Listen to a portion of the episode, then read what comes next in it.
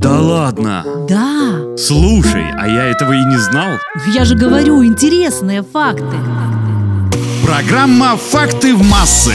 Кошки – это огромная часть нашей жизни. История взаимоотношений кошки и человека насчитывает много веков, и наряду с собаками они одни из самых популярных домашних питомцев в мире. Всем привет, с вами Наташа Круш, и так как 2 марта – Международный день спасения кошки, я решила рассказать вам кое-что интересное об этих животных. Предки современных домашних кошек – мициады, маленькие животные, жившие на деревьях более 40 миллионов лет назад. Первые представители кошек в их привычном виде появились около 12 миллионов лет назад.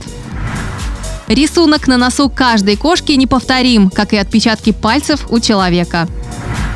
В некоторых странах кошки имеют право на пенсию. В Австрии коту положено такое пособие за охрану склада с зерном. Вознаграждение животное получает едой, мясом, молоком и бульоном. Если у вас есть кошка, то, скорее всего, она правша, а кот – левша. Кошки отлично чувствуют настроение своих хозяев. Более того, одна треть владельцев и вовсе полагают, что их питомцы умеют читать мысли людей.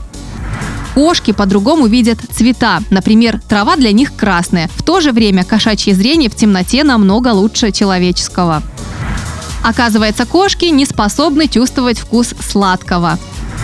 Первая кошка, которой хозяин дал имя, жила в Древнем Египте. Любящий владелец назвал ее Неджем, что в переводе означает «милая».